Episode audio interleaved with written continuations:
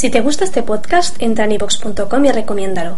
Así le ayudarás a que gane visibilidad en la mayor biblioteca de audio a la carta en castellano, donde además encontrarás centenares de programas de radio, monólogos, audiolibros, conferencias y otros muchos audios de diferentes temáticas. Ah, y recuerda que iVox es con V. Durante 12 años te has estado preguntando, ¿quién es John Galt? Yo soy John Galt. Soy el hombre que ama a su vida. Soy el hombre que no sacrifica su vida ni sus valores. Soy el hombre que te ha arrebatado tus víctimas y de esa manera ha destruido tu mundo. Y si quieres saber por qué estás agonizando, tú que tanto le temes al conocimiento, soy el hombre que ahora te lo va a decir. El jefe de ingenieros era el único capaz de moverse. Se acercó hasta un televisor y recorrió frenéticamente todos los canales. Pero la pantalla seguía sin imagen. El orador no quería ser visto. Solo su voz llenaba las ondas radiales del país, del mundo, pensó el jefe de ingenieros, como si estuviera allí, en esa misma habitación, como si le hablara no a un grupo sino a un solo hombre. No en el tono para dirigirse a una asamblea, sino para dirigirse a una mente. Has oído decir que esta es una época de crisis moral. Tú mismo lo has dicho, con temor y a la vez con la esperanza de que esas palabras no tuvieran un significado real. Te has quejado de que los pecados del hombre están destruyendo al mundo y has llegado a maldecir a la naturaleza humana por negarse a practicar las virtudes que le exigías. Como para ti la virtud consiste en el sacrificio, has exigido más sacrificios ante cada sucesivo desastre. En el nombre de la vuelta a la moralidad, has sacrificado todo aquello que creías era la causa de tus sufrimientos. Has sacrificado a la justicia por la misericordia. Has sacrificado a la independencia por la unidad. Has sacrificado a la razón por la fe. Has sacrificado a la riqueza por la necesidad. Has sacrificado a la autoestima por la negación de ti mismo. Has sacrificado a la felicidad por el deber. Has destruido todo lo que considerabas malo y obtenido todo lo que considerabas bueno.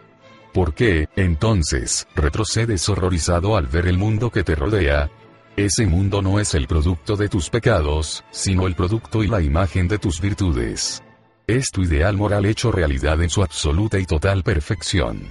Has luchado por él, lo has soñado, lo has deseado, y yo, yo soy quien te he concedido ese deseo. Tu ideal tenía un enemigo implacable y tu código moral fue diseñado para destruirlo. Yo he eliminado a ese enemigo. Te lo he quitado de en medio y lo he puesto fuera de tu alcance. He eliminado la fuente de todos esos males que estabas sacrificando uno a uno. He puesto fin a tu batalla. He detenido tu motor. He quitado de tu mundo la razón humana. Dices que el hombre no vive gracias a su mente.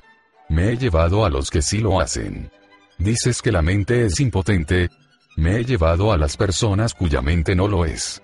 Dices que hay valores más elevados que la razón, me he llevado a aquellos para quienes no los hay, mientras arrastrabas hasta tus altares de sacrificio a los hombres capaces de vivir con justicia, independencia, razón, riqueza y autoestima, yo te gané de mano. Los alcancé primero.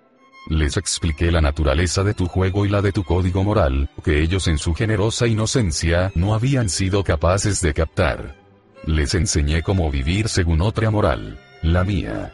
Y fue la mía la que decidieron seguir. Soy yo quien te ha arrebatado a todos aquellos que se han evaporado, los hombres y mujeres a los que odiabas, pero temías perder. No intentes encontrarnos. No queremos ser encontrados. No protestes diciendo que es nuestro deber servirte. No reconocemos ese deber. No clames diciendo que nos necesitas. No consideramos que la necesidad sea un derecho. No digas que te pertenecemos. No es así. No nos supliques que regresemos. Nosotros, los hombres de razón, nos declaramos en huelga. Nos declaramos en huelga contra la autoinmolación, contra la doctrina de las recompensas no merecidas y de los deberes no recompensados, contra el dogma de que la búsqueda de la felicidad es pecado, contra la doctrina de que la vida es culpa. Hay una diferencia entre nuestra huelga y todas las que has llevado a cabo durante siglos. Nuestra huelga no consiste en plantear exigencias, sino en concederlas. Somos malvados según tu moralidad. Hemos decidido no lastimarte más.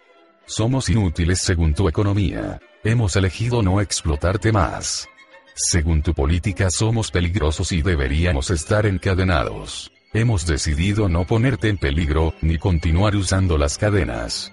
Según tu filosofía, solo somos una ilusión. Hemos decidido no engañar más tus sentidos y te hemos dejado libre para que enfrentes la realidad, la realidad que anhelabas, el mundo que ves ahora, un mundo sin razón. Te hemos concedido todo lo que nos exigías, nosotros que siempre hemos dado, solo que recién lo hemos comprendido. No tenemos ninguna exigencia para hacerte, ninguna condición sobre la cual negociar, ningún compromiso que alcanzar. No tienes nada para ofrecernos. No te necesitamos. Ahora te lamentas de que no es esto lo que querías. Que un mundo insensato, en ruinas no era tu objetivo. No querías que te abandonáramos. Eres un caníbal que siempre has sabido lo que buscabas. Pero se te terminó el juego, porque ahora también nosotros lo conocemos. A lo largo de siglos de calamidades y desastres, causados por tu código moral, te has quejado de que ese código había sido violado, de que las calamidades eran castigos por haberlo transgredido, de que los hombres eran demasiado débiles y egoístas para derramar toda la sangre necesaria. Maldijiste al hombre, maldijiste la existencia, maldijiste a esta tierra, pero nunca te atreviste a cuestionar tu código. Tus víctimas aceptaron la culpa y siguieron luchando, recibiendo tus insultos como premio por su martirio, mientras seguías sosteniendo que tu código es noble, pero la naturaleza humana no es lo suficientemente buena como para practicarlo. Y nadie se puso de pie para hacer la pregunta. ¿Buena? ¿Según qué estándar? Querías conocer la identidad de John Galt. Soy el hombre que ha formulado esa pregunta. Sí, esta es una época de crisis moral. Sí, estás siendo castigado por tus maldades. Pero esta vez no es el hombre el que está siendo juzgado y no es la naturaleza humana la que cargará con la culpa. Es tu código moral el que ahora se acabó. Tu código moral ha alcanzado su clímax, el callejón sin salida al final de su camino. Y si deseas seguir viviendo, lo que ahora necesitas no es volver a la moral, tú que nunca la has conocido, sino descubrirla. Nunca has escuchado otros conceptos morales que no sean los místicos o los sociales.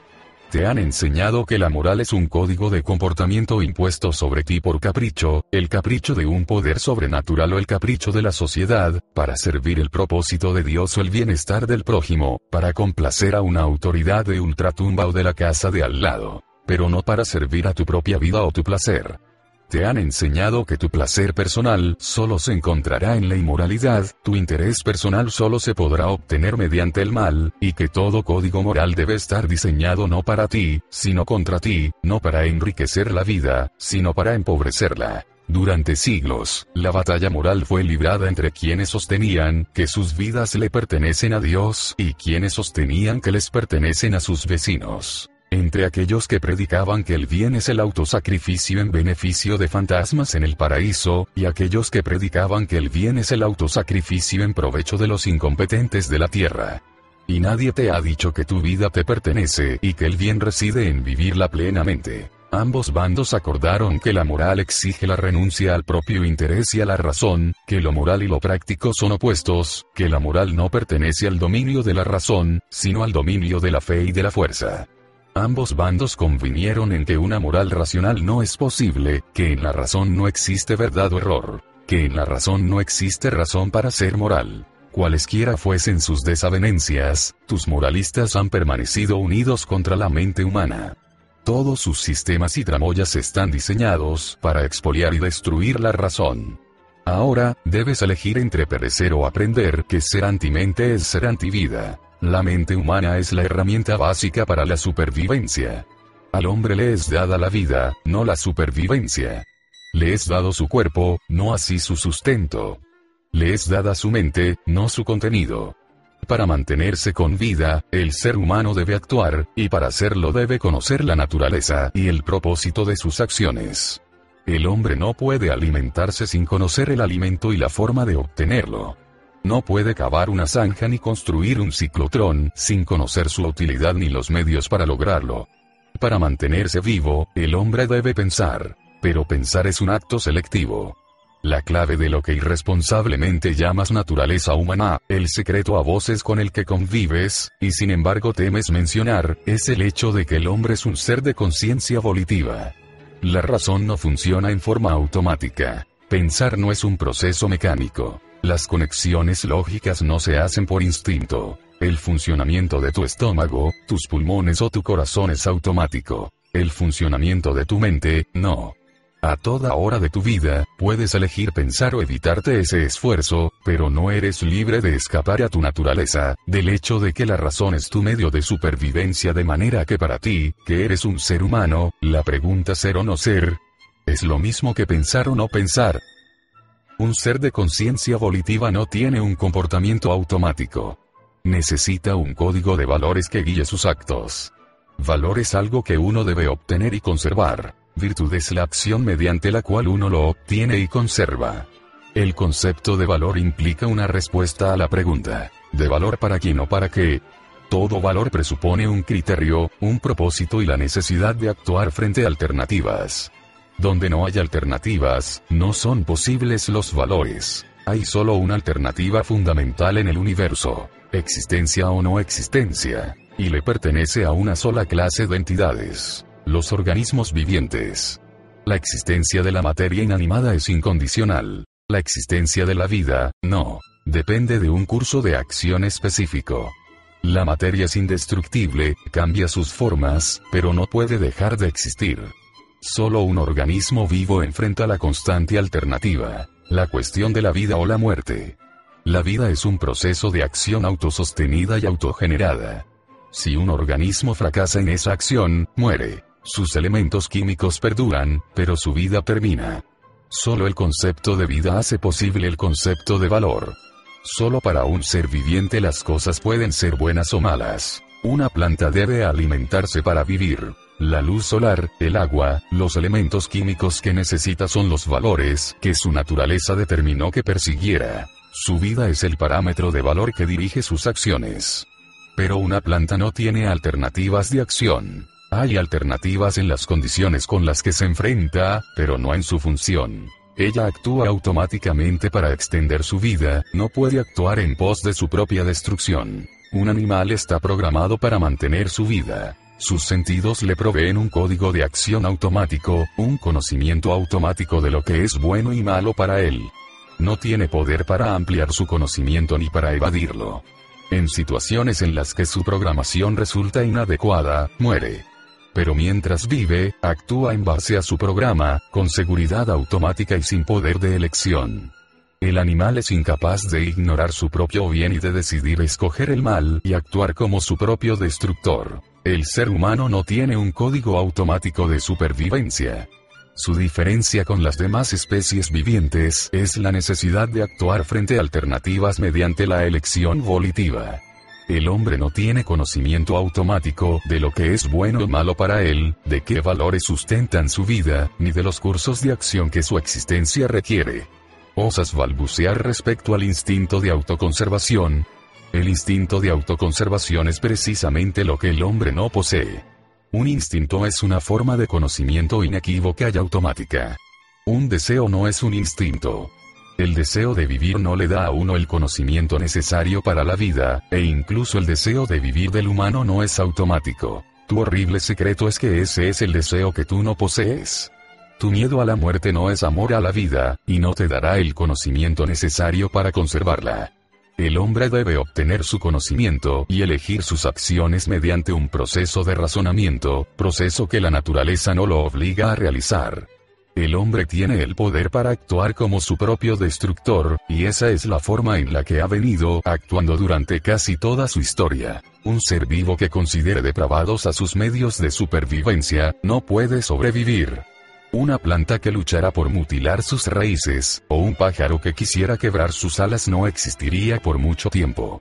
Sin embargo, la historia humana ha sido una lucha por negar y destruir la mente. El hombre ha sido denominado como un ser racional, pero la racionalidad es una cuestión de elección, y la alternativa que su naturaleza le ofrece es actuar como un ser racional o como un animal suicida.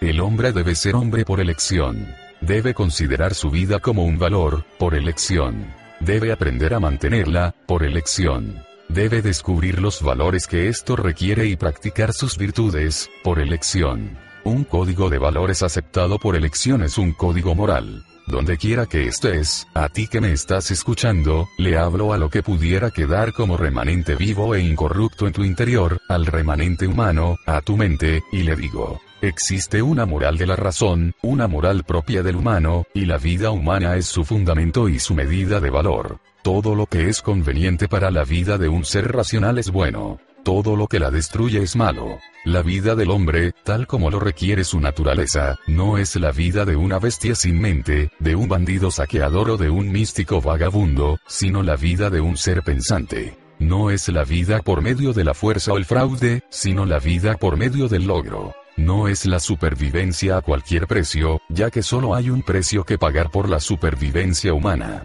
La razón. La vida del hombre es el parámetro de la moral, pero la propia vida es su propósito.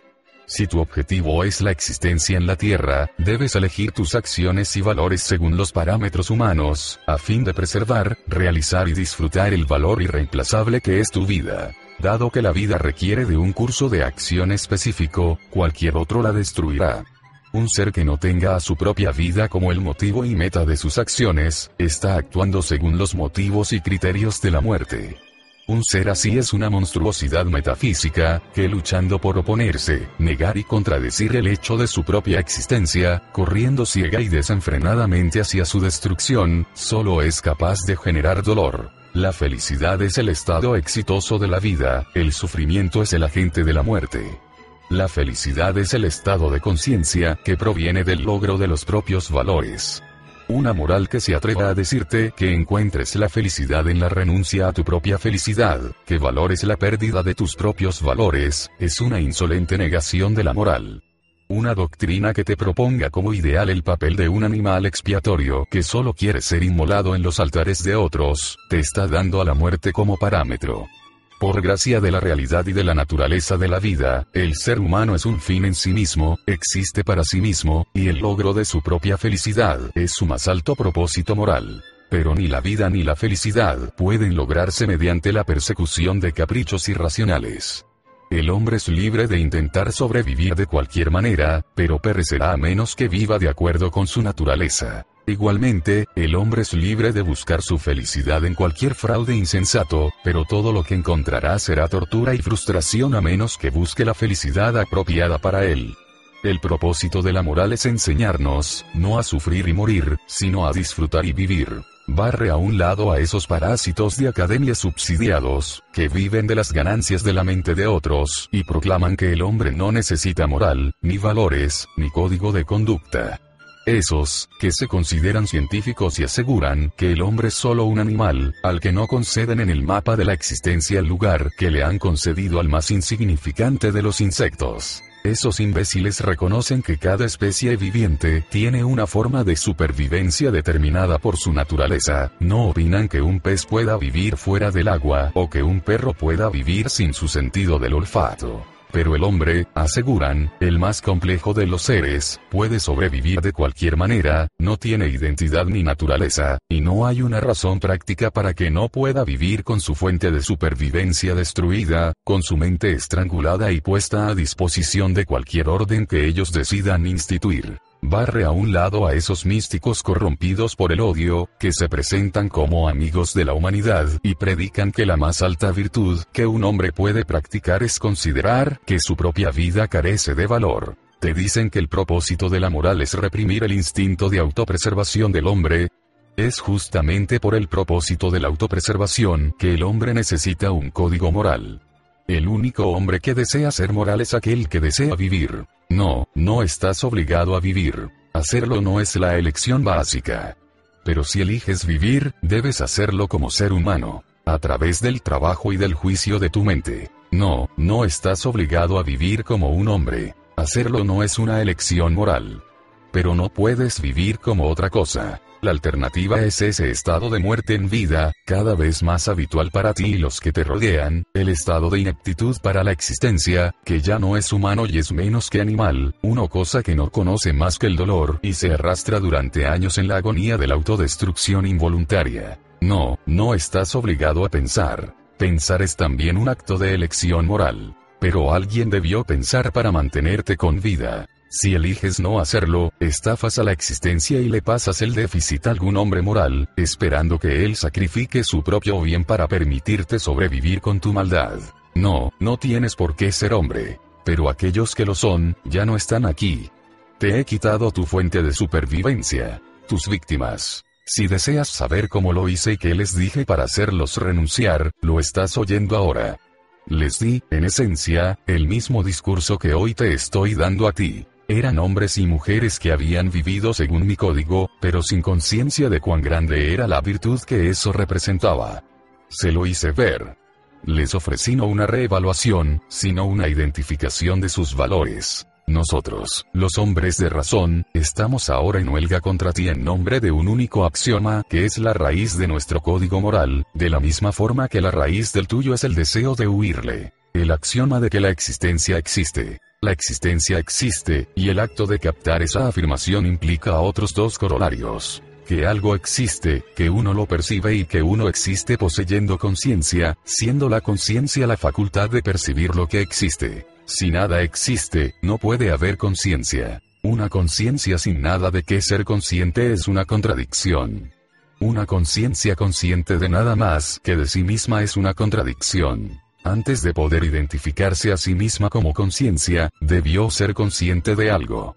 Si eso que dices percibir no existe, lo que posees no es conciencia. Cualquiera sea el grado de tu conocimiento, estos dos principios, existencia y conciencia, son axiomas de los cuales no puedes escapar. Son principios irreductibles implicados en cualquier acción que emprendas, en cada parte de tu conocimiento y en su suma, desde el primer rayo de luz que puedas percibir al comienzo de tu vida hasta la más amplia erudición que puedas alcanzar al final. Sea que conozcas la forma de una piedra o la estructura del sistema solar, los axiomas son los mismos. Que eso existe y que tú lo sabes. Existir es ser algo, por oposición a la nada de la no existencia, es ser una entidad con una naturaleza específica compuesta por atributos específicos. Siglos atrás, ¿quién fue, independientemente de sus errores, el más grande de los filósofos, planteó la fórmula que define el concepto de existencia y la regla de todo conocimiento. A esa, uno cosa es sí misma. Nunca has comprendido el significado de esta aseveración. Estoy aquí para completarla. La existencia es identidad, la conciencia es identificación. Sin que importe lo que se esté considerando, sea un objeto, un atributo o una acción, la ley de la identidad se mantiene. Una hoja de un árbol no puede ser una piedra al mismo tiempo, no puede ser toda roja y toda verde al mismo tiempo, no puede congelarse y quemarse al mismo tiempo. A esa o, si lo quieres en un lenguaje más sencillo, no puedes conservar la torta y al mismo tiempo comerla. ¿Quieres saber qué está mal en el mundo? Todos los desastres que han asolado al mundo provinieron del intento de los líderes de ignorar el hecho de que a esa Toda la maldad secreta que te espanta encarar en tu interior y todo el dolor que has debido soportar, provienen de tu propio intento de ignorar el hecho de que a esa el propósito de quienes te enseñaron a ignorarlo fue lograr que olvidaras que el hombre es el hombre. El hombre no puede sobrevivir excepto mediante la adquisición de conocimiento, y la razón es su única manera de obtenerlo. La razón es la facultad que percibe, identifica e integra el material provisto por los sentidos. La tarea de los sentidos es darle la evidencia de la existencia, pero la tarea de identificarla pertenece a la razón. Sus sentidos le dicen solo que algo es, pero que es, debe ser aprendido por su mente. Todo pensamiento es un proceso de identificación e integración. El hombre percibe una mancha de color. Integrando la evidencia de su vista y su tacto, aprende a identificarla como un objeto sólido. Aprende a identificar al objeto como una mesa. Aprende que la mesa está hecha de madera. Aprende que la madera está compuesta por células, y que las células están compuestas por moléculas, y que las moléculas están compuestas por átomos. En todo este proceso, el trabajo de su mente consiste en responder a una sola pregunta, que es, su forma de establecer la veracidad de sus respuestas es la lógica, y la lógica se basa en el axioma de que la existencia existe. La lógica es el arte de la identificación no contradictoria. Una contradicción no puede existir. Un átomo es sí mismo, y también lo es el universo. Ninguno puede contradecir su propia existencia, ni puede una parte contradecir al todo. Ningún concepto creado por el hombre es válido, a menos que se integre sin contradicción a la suma total de su conocimiento. Llegar a una contradicción es confesar un error en el pensamiento. Mantener una contradicción es abdicar a la propia mente y sustraerse del reino de la realidad. La realidad es aquello que existe. Lo irreal no existe. Lo irreal es meramente esa negación de la existencia que ocupa una conciencia humana cuando intenta abandonar la razón. La verdad es el reconocimiento de la realidad. La razón, el único instrumento de conocimiento del hombre, es su único parámetro de verdad. La frase más depravada que podrías pronunciar es preguntar, ¿la razón de quién? La respuesta es, la tuya. No importa cuán vasto sea tu conocimiento, o cuán modesto, es tu propia mente la que debe adquirirlo. Solo se puede actuar en base al conocimiento propio. Es solo tu propio conocimiento el que puedes afirmar poseer, o pedir a otros que consideren. Tu mente es tu único juez de la verdad, y si otros disienten de tu veredicto, la realidad es la última corte de apelación. Nada salvo la mente humana puede realizar ese complejo, delicado y crucial proceso de identificación que es pensar. Nada puede guiar al proceso salvo tu propio juicio. Nada puede guiar tu juicio salvo tu integridad moral. A ti, que hablas de instinto moral como si fuera un atributo separado opuesto a la razón, te digo, la razón del hombre es su facultad moral. Un proceso de razonamiento es un proceso constante de elección en respuesta a la pregunta, ¿verdadero o falso? Se debe plantar una semilla en la tierra para que crezca, ¿verdadero o falso? Se deben desinfectar las heridas para salvar la vida, ¿verdadero o falso? La electricidad atmosférica puede convertirse en fuerza cinética. ¿Verdadero o falso? Las respuestas a estas preguntas te han dado todo cuanto posees, y esas respuestas surgieron de la mente de algún hombre, intransigentemente devoto de lo correcto. Un proceso racional es un proceso moral. Puedes cometer un error en cualquier paso, sin nada que te proteja excepto tu propio rigor, o puedes tratar de hacer trampa, de falsear la evidencia y evadir el esfuerzo de la búsqueda. Pero si la devoción hacia la verdad es la marca de la moral, entonces no existe una forma de devoción más grande, noble y heroica que el acto de un hombre que asume la responsabilidad de pensar. Eso que llamas alma o espíritu es tu conciencia, y eso que llamas libre albedrío es la libertad de tu mente para pensar o no pensar, el único albedrío que tienes, tu única libertad, la elección que controla todas las demás elecciones que haces y determina tu vida y tu carácter. La única virtud básica del hombre es el pensamiento. De ella proceden todas las demás. Y tu vicio básico, la fuente de todos tus males, es ese acto innombrable que algunos practican pero que no desean admitir. El acto de dejar la mente en blanco, la voluntaria suspensión de la propia conciencia, la negación a pensar. No la ceguera, sino el rechazo a ver. No la ignorancia, sino el rechazo a saber. Es el acto de desenfocar la mente y provocar una niebla interna para evadir la responsabilidad de juzgar, en base a la premisa nunca formulada de que una cosa no existirá si nos negamos a identificarla, que no será mientras no pronunciemos el veredicto. Lo es. No pensar es un acto de aniquilación, un deseo de negar la existencia, un intento de borrar la realidad. Pero la existencia existe. La realidad no se puede borrar, simplemente borrará al borrador. Al negarte a decir esto es, te estás negando a decir yo soy. Al suspender tu juicio, niegas tu persona. Cuando un hombre declara, ¿quién soy yo para saber? Está diciendo, ¿quién soy yo para vivir?